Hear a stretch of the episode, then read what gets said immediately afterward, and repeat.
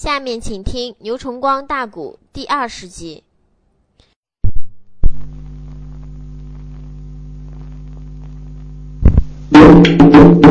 杨少侠绳着一扁舟往北而行，不见海水不难过。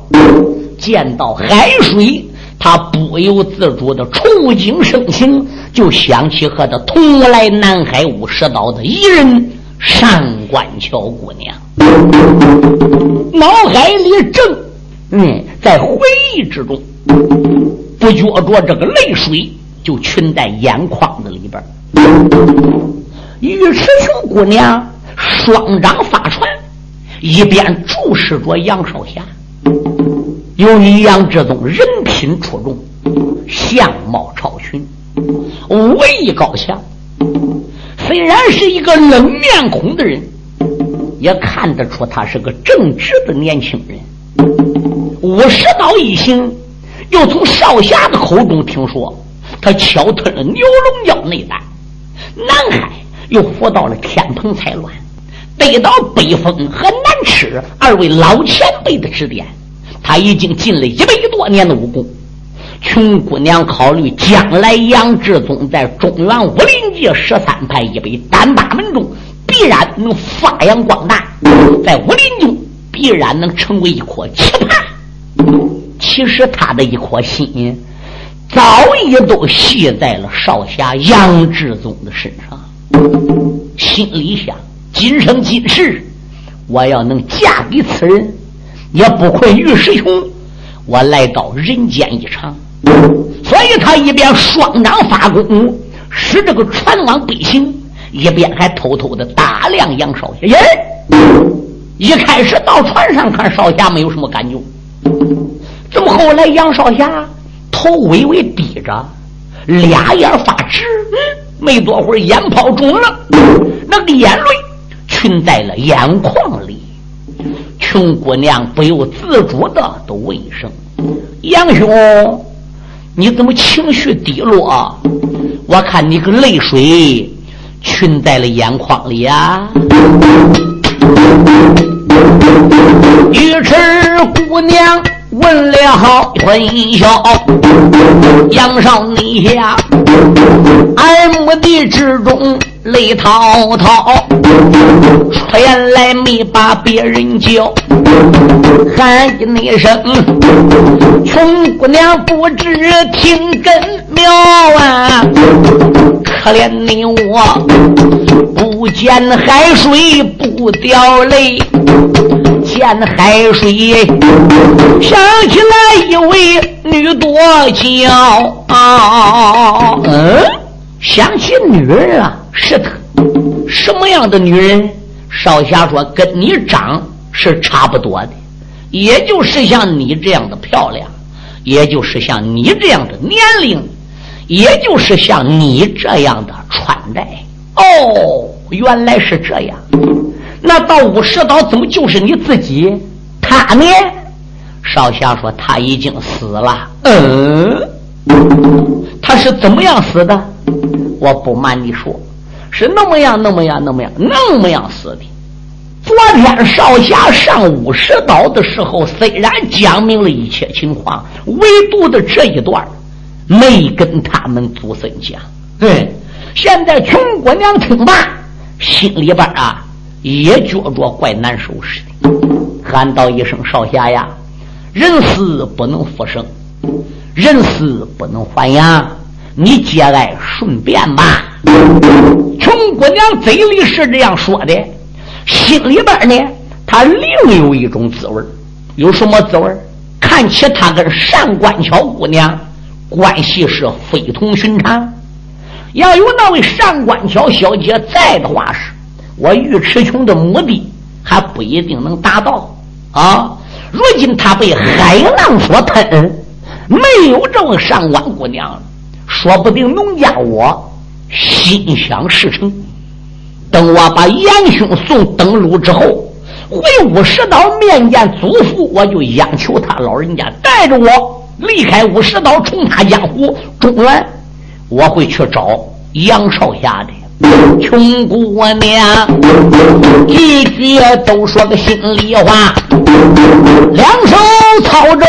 忙曹操，小四书放一简单的落为妙。天黑前呐，大海的北岸来到了。杨少侠和身才把个舟船下呀，抱拳的当胸慢弯腰。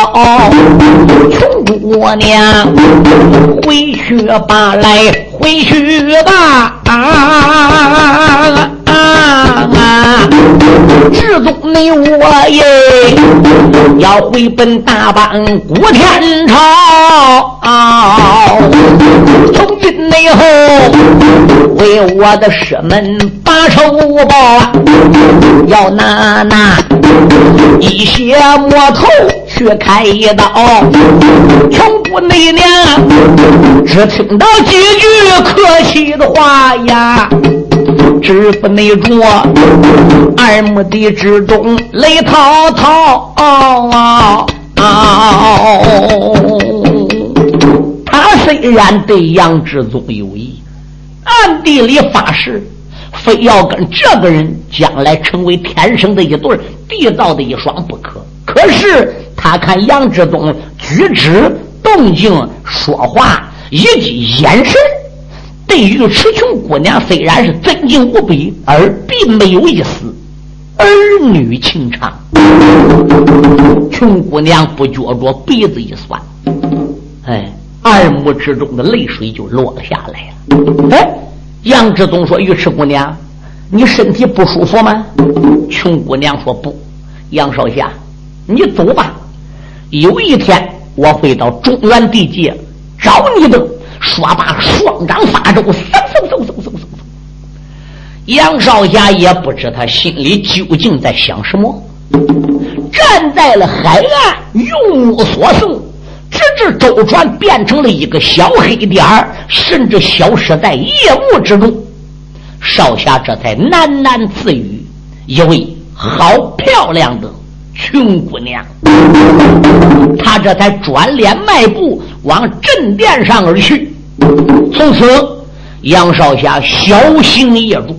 嗯，他登岸这个地方啊，是南海连江的江口。他从连江江口岸登陆之后，过了灵山，到达横县。过了横县，到达武宣，马过武宣，到达象州。过了象州，镇柳州。从柳州这个地方，乘船走水路，逆水北上。到了永福县之后，弃州登陆，这一日到达桂林城。哪个桂林？就是我国广西壮族自治区有个桂林市。现在啊，有一句古话嘛，叫“桂林山水甲天下”，就是这个桂林。这一那日，正是少侠。往前进，简单的讲，顶到了那座国桂林。这是内后黄人滚滚，天水湾闹。他这内才撒迈了脚踪进城门，顺出了大街往前走啊。猛然内见有一家店门木池城，杨少侠店门的后前停住站。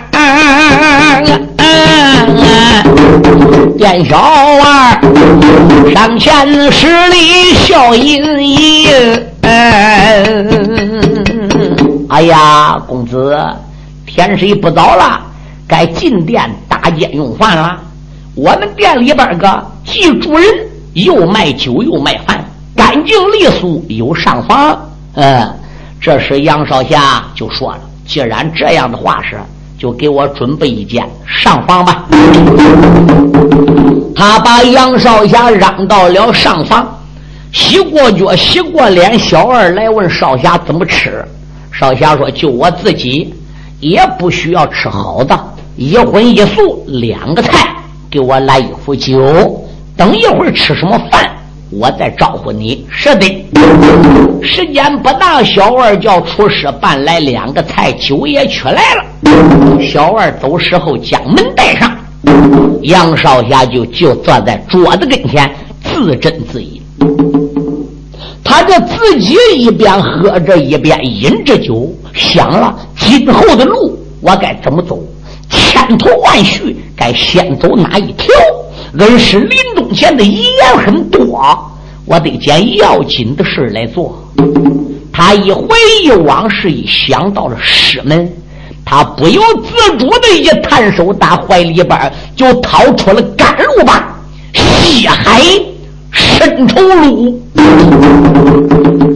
他把个血海深仇录拿过来呀，一张张看，首页、第一是五个人物。合称为阴阳丑怪婆，阴是赤发阴魔出无定，阳是烈阳老怪北天雄，丑是天下第一丑翁不丹，怪是北面僵尸怪瑞木通，婆是玉面阎罗婆潘七姑。守夜这五个老怪，杨少侠已经碰到过一次了。没上南海之前，在树林古墓前，为了搭救黑凤凰赵立珍，他曾经和北面僵尸怪瑞木通硬拼过一场，他自己吃了个大亏。嗯，骂过北面僵尸怪瑞木通，其他四个老怪，他光有耳轮，还没见过。翻开了第二页，上边写的很清楚：中原一恶，可是名字也勾过了。龙手高原名字还勾过，独眼神盖五子星名字还勾过，千手如来万元通名字被勾过了，包括黑阎罗江须以及飞龙庄的庄主云龙三剑赵一秋名字都叫勾过。他知道这六个人是他师傅杨振环没死之前出山六次，残之令出现六次。杀了这六个仇人，他翻开了第三页，再奔上边给你看。第七个，第一个就是上官公瑾。他现在心里明白，上官公瑾就是他相爱的人上官巧的父亲。而上官公瑾虽死，是不明不暗得病而死，既不是他杀，也不是他老师杨振环所杀。哎，那么第三页上写的第二个人物就是九面九葫芦廖昌，名字也叫勾过。他赶往金山聂龙潭去参加夺宝大会的时候，化妆成他师傅白虎老人，哎，把廖仓给杀了。那么这第三章呢，写在第三个人物就是铁背神元蔡京一。一看蔡京一的住处。就在此地的桂林城，哎呀呀！杨志宗自叫杨志宗，《血海深仇录》第三页第三个名单，贴的神元蔡京一，不就是桂林城里的人吗？老小子是广东、广西两月十八家镖局的总镖头。这个老小子名声较高，提起来他蔡京一三字震动黑白两道，可以说拿这个人是畏之如虎。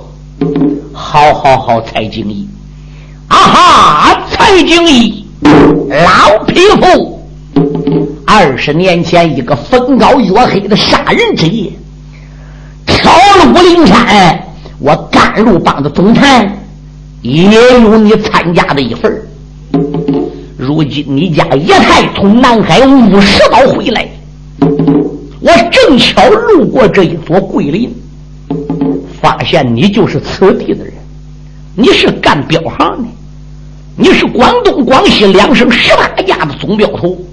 好，这一会儿啊，我叫你成无头镖师。少侠用过了晚酒晚饭。化妆成一个奇丑无比的少年，打后窗户出去了。腰里边别着那一把四刀飞刀，四句飞句的残之令，他奔蔡京的镖局而来。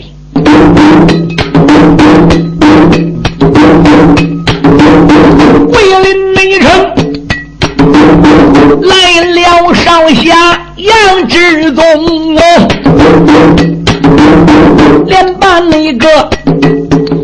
蔡京一不着骂出了声。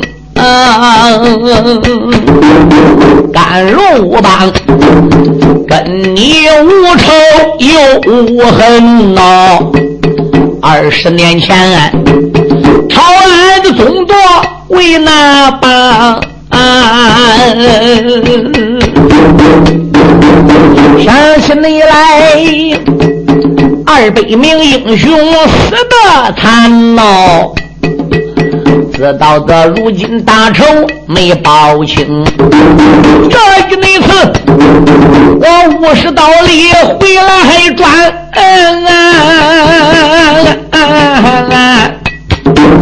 桂林内城定将老二人头领，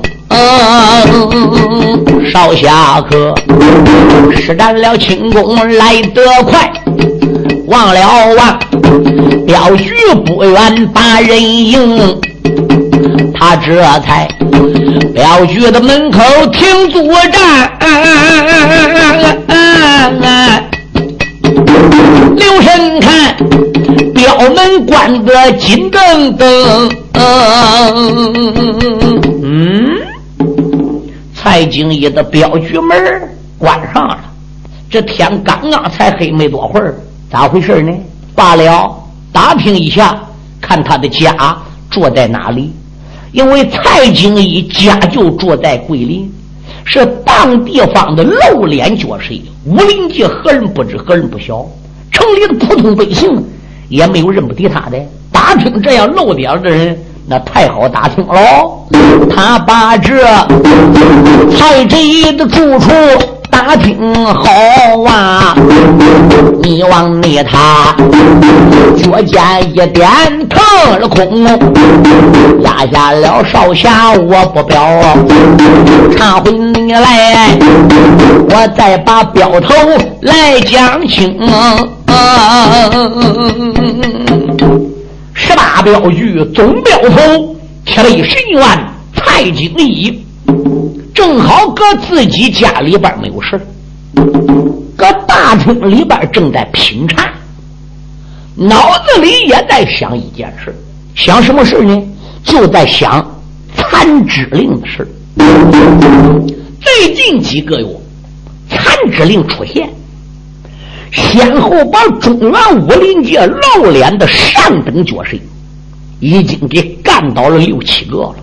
廖仓啊，赵一秋啊，江须啊，吴子清、高原、上官云奇啊，嗯，这都是黑白道驰名露脸的角色，一等一的顶尖高手。据听讲死了，不是剁两条腿，对胸口窝一刀，就是削去两倍，对胸口窝一刀，死状相当是惨绝人寰。哎，而并且还没有一个人能目睹。残肢令主的庐山真面目，这到底是何路的来头呢？嗯，杀这些人有跟我有交，有跟我没有交，隐隐约约，隐隐约约，听人家讲是甘露帮的帮主，古道热肠杨振环。可是二十年前我们去挑甘露帮总舵的时候，杨振环明明是死了。死过二十年，这个人怎么能复生还阳呢？嗯，据听说他没杀一个人，必须在三天前把信都给送到，是明目张胆打你招呼的。三天前把东西送到，三天后自然到。把人给弄死过了，你还看不到残肢令主是啥样的？据听讲，这个残肢令一尺五寸长，后八前有尖。一边是巨石形，一边是宝剑的剑印形，是真是假？谁有看过的呢？啪！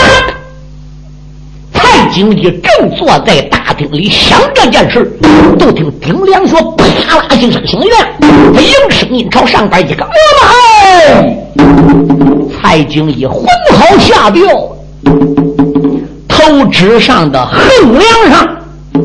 插一把一尺多长、一边巨石形、一边宝剑印形的，怎么样？怪兵人，正是所传言之中的残肢令啊！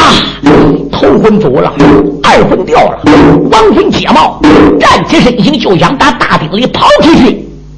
谁料想大厅的门口站着一个奇丑无比的怪少年，谁？这就是杨少侠。化妆来的，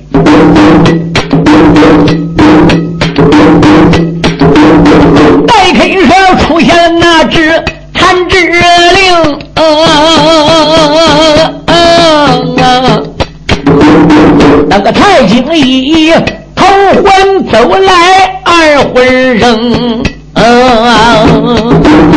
站起来，身形刚要走，营门内口啊，来了个少侠杨志宗，那奇丑少年开了个口啊，蔡京也不知要听清啊，我领着残肢的领主一道的令。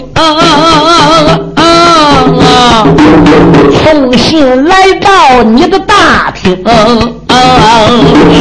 三天后三更三点要你的命哎，那时候准是准 K 把头领。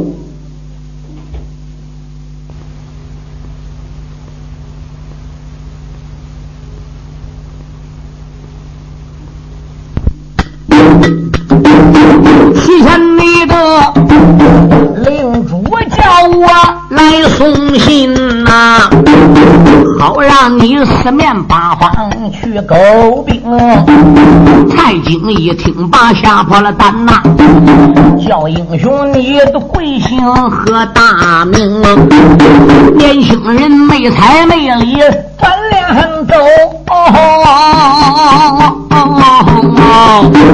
阿脚一点腾了个空。哦，蔡京一回过味来传命令啊！看来了四位高手，说的才清啊！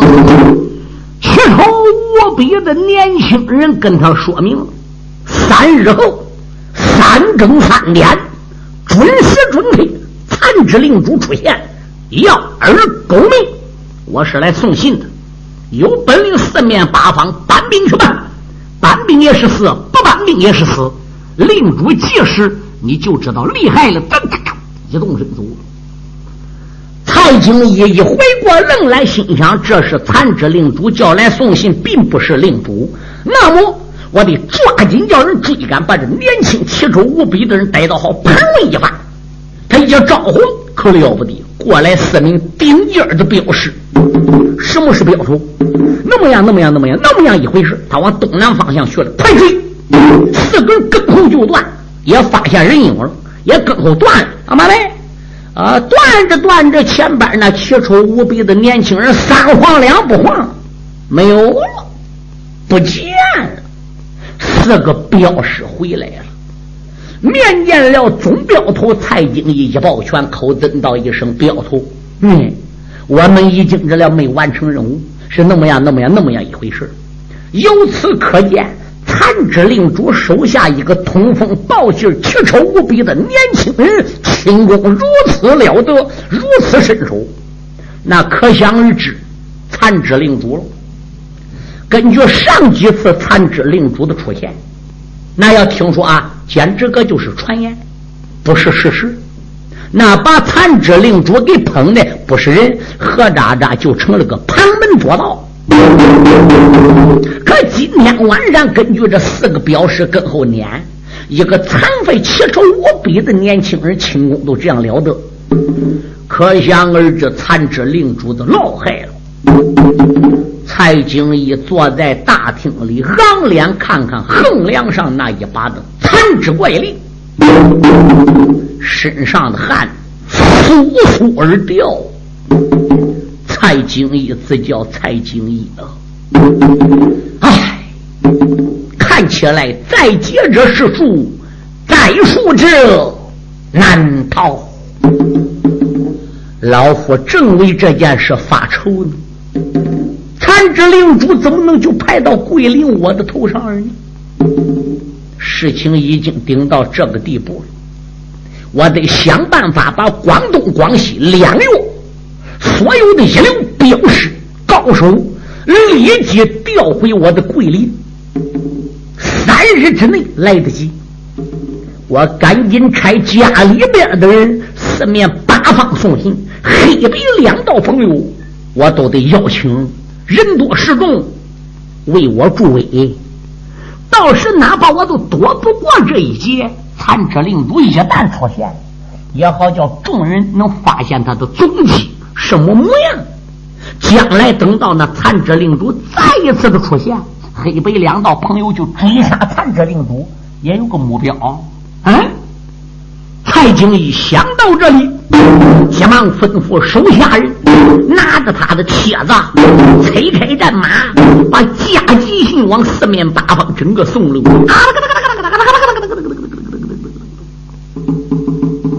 一天，周围进出得些朋友来了；两天，稍微远一点的黑白道朋友到了；三天，远路的朋友。甚至说，接到八百里加急信的，没有北没有夜的，往桂林城奔了。整个的桂林，好像被愁云惨雾笼罩了下来。黑白两道所有扑奔桂林来参加蔡贼家里边准备捉残之令之事的所有人，也都是个个精神紧张。血脉膨胀，这件事情是吉是凶，谁也不晓得。总镖头蔡京一能否逃过这一劫，谁也不晓得。在这三天之内，可了不得！广东、广西十八镖局里边调来五十名顶尖高手，一流的学生，整个都已经在第三天中午之前。都入到了桂林城，顶到了蔡贼了。蔡京也得下令，摆酒得招待这些朋友。厅里厅外，是他自己最知己的十八个镖局调来的五十名顶尖高手。大厅以外的天津院。整个都是黑白两道，远的、近的、老的、少的、男的、女的、高的、矮的、黑的、白的、瘦的、胖的、朋友，来有三百名下界。那个天津乱哈哈叫，整个都要挤满了，八个一桌，八个一桌，拉开堂子似的。书友们，谁还能喝下去酒？哪个还能吃下去饭呢？个个都是精神紧张。蔡京一次打三天前那个夜里接到了残之令，到现在是茶水没下。自叫自命蔡京一啊！今天是第三天了，已经过了中午了。黑白两道朋友还陆续不绝的都往我蔡府来着，由此可见我蔡京一的人缘。平时还是说得过去的，难得听说残肢令在我宅子里出现，我个帖子撒出去了，嗯，有撒到有没撒到，有听说都来的，那说明对我蔡经理还有个面子。再者说，也有很多的人想捉残肢令，想看看残肢令主啥样。还有的从前老朋友，俺残肢令给杀的家里边的徒子徒孙、徒侄们、师叔师大爷们也闻讯赶来。我蔡京一也逃不过此劫，死了倒不说了。如果今天夜里三更三点子时，我要能逃过这一劫，蔡京一啊，我决定封住十八座镖局的镖门。退出江湖金盆洗手天呐我再也不干了。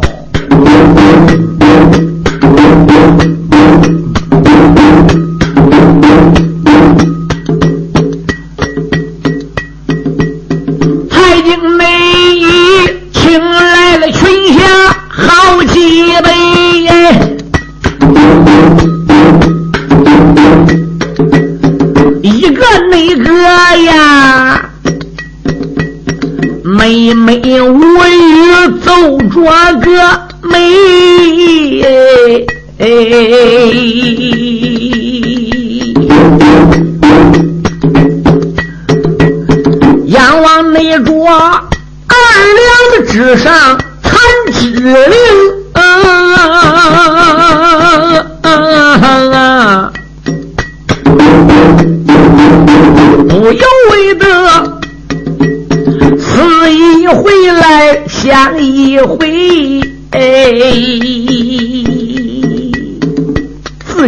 自命蔡景义啊！二梁上插这把东西，哪里是个残肢令？它象征着死亡的标志，充满着神秘、恐怖、血腥、残酷。我要能逃过了此劫，江湖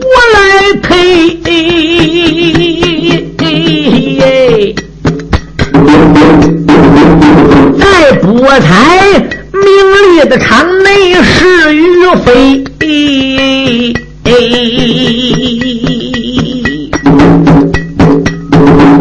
这老贼句就都说心里话呀。这个大门外又走进一位少侠客。这少侠年龄大，说十九岁呀，真正你是少说一岁也不亏，面如浮粉多好看，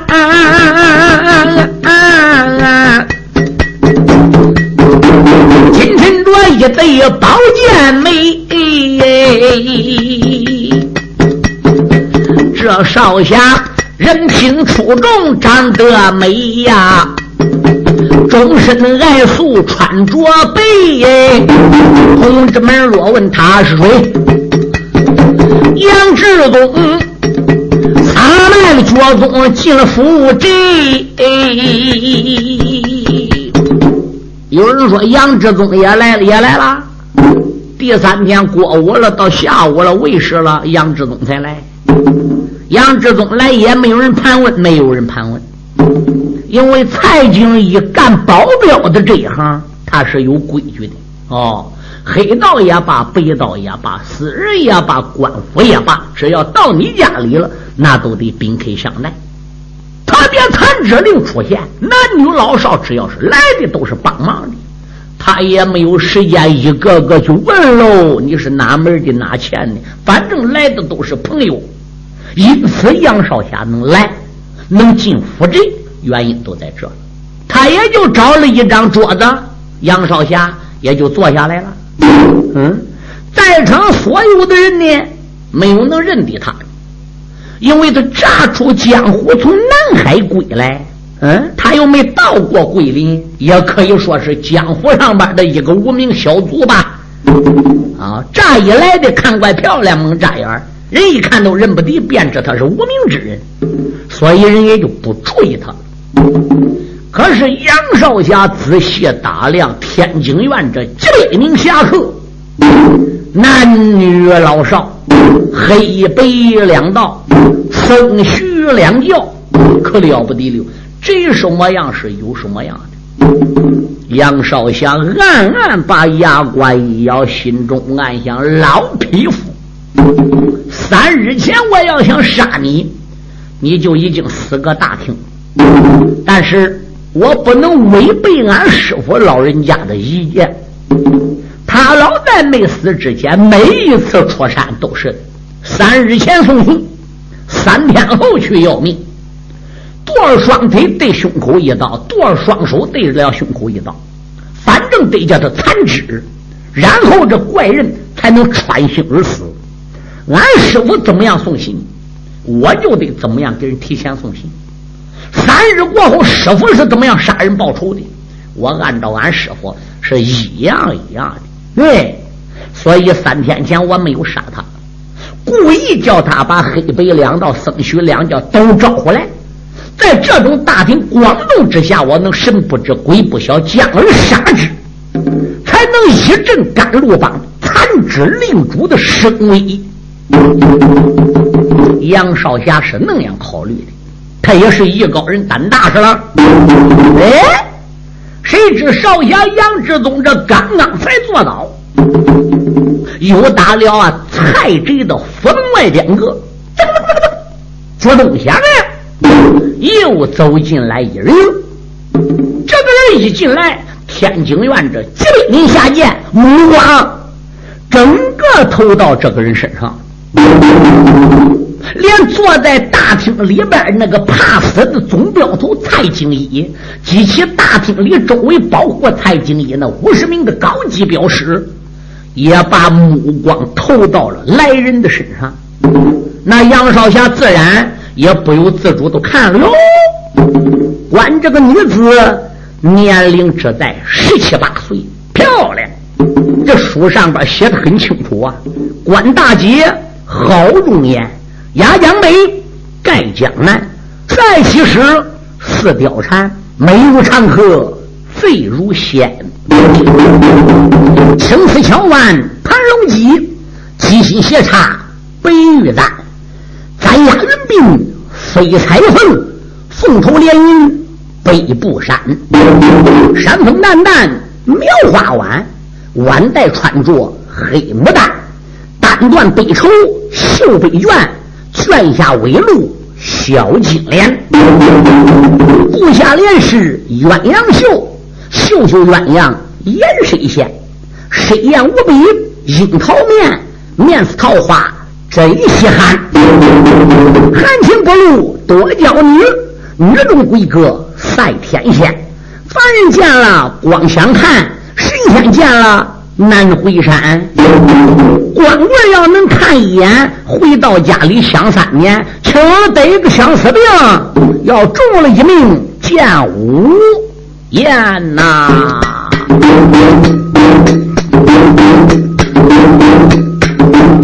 杨上内下，看把这姑娘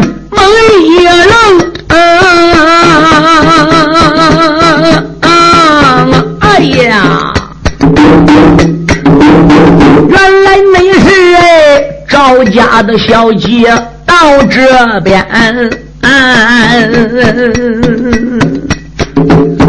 这姑娘外号就叫黑凤凰，她师傅是海妖领主不平凡。上一那次我在那松林坟墓。见过一面，一木通把这位姑娘打得伤残。赵丽珍眼望着一命有危险呐，我给你看呀，退学过宫回头办。不容你，我把那姑娘来救醒。赵丽珍伸手对我脸上扇，只懂你我通明报信说了清楚啊。找大车，我离开那座美松园。我只能说呀，找来大车把他救走哎，招魂蝶呀，他把我抱到古庙里边，啊就从你那，我和这姑娘分了个手啊。到现在一晃光阴几十天，是等你么，他也在桂林出现，啊。见他呀，脸带杀气，秋波来翻。杨少侠坐在了桌旁没讲话，那姑娘迈步扑奔大开关，他在那大厅的门前听主战呐。那个蔡京一慌忙也站起把话谈。黑凤凰赵立珍面带杀气。天津院几百名下贱有一多半人，呼噜，整个都站起来了，心中暗想：这姑娘是谁？怎么一言不赞，直往里走？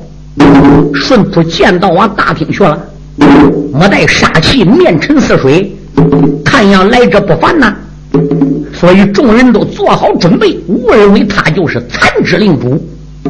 嗯，但是还有大胆的。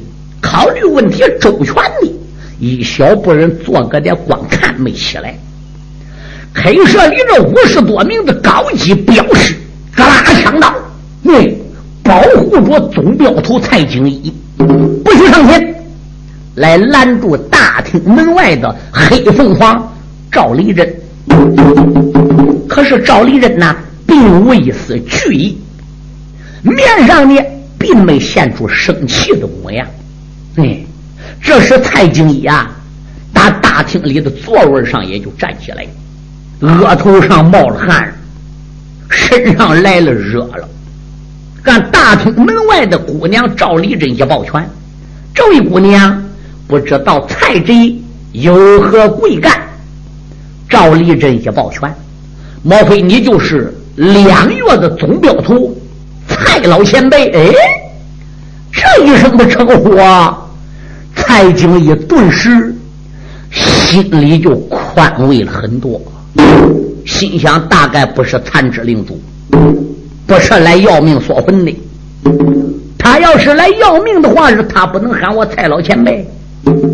蔡京于是面上带笑：“不才正是老夫，不知小姐你贵姓大名？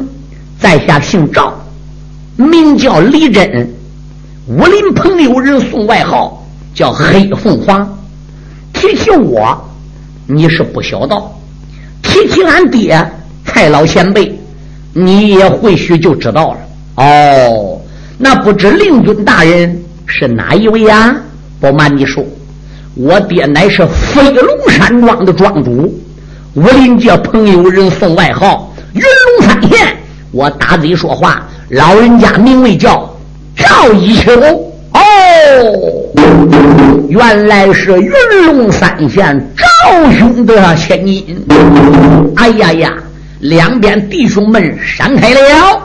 赵小姐，请里边坐，多谢蔡老前辈。赵立珍一迈步跨进入了 K 社，有人连忙一看坐，小姐说谢坐了。不知赵小姐。来到我府有何贵干？不瞒老前辈说，我也是因为残之令而来。他一说为残之令而来，K 社里霎时间空气又紧张起来。我拉下五十多名镖师又围了上来。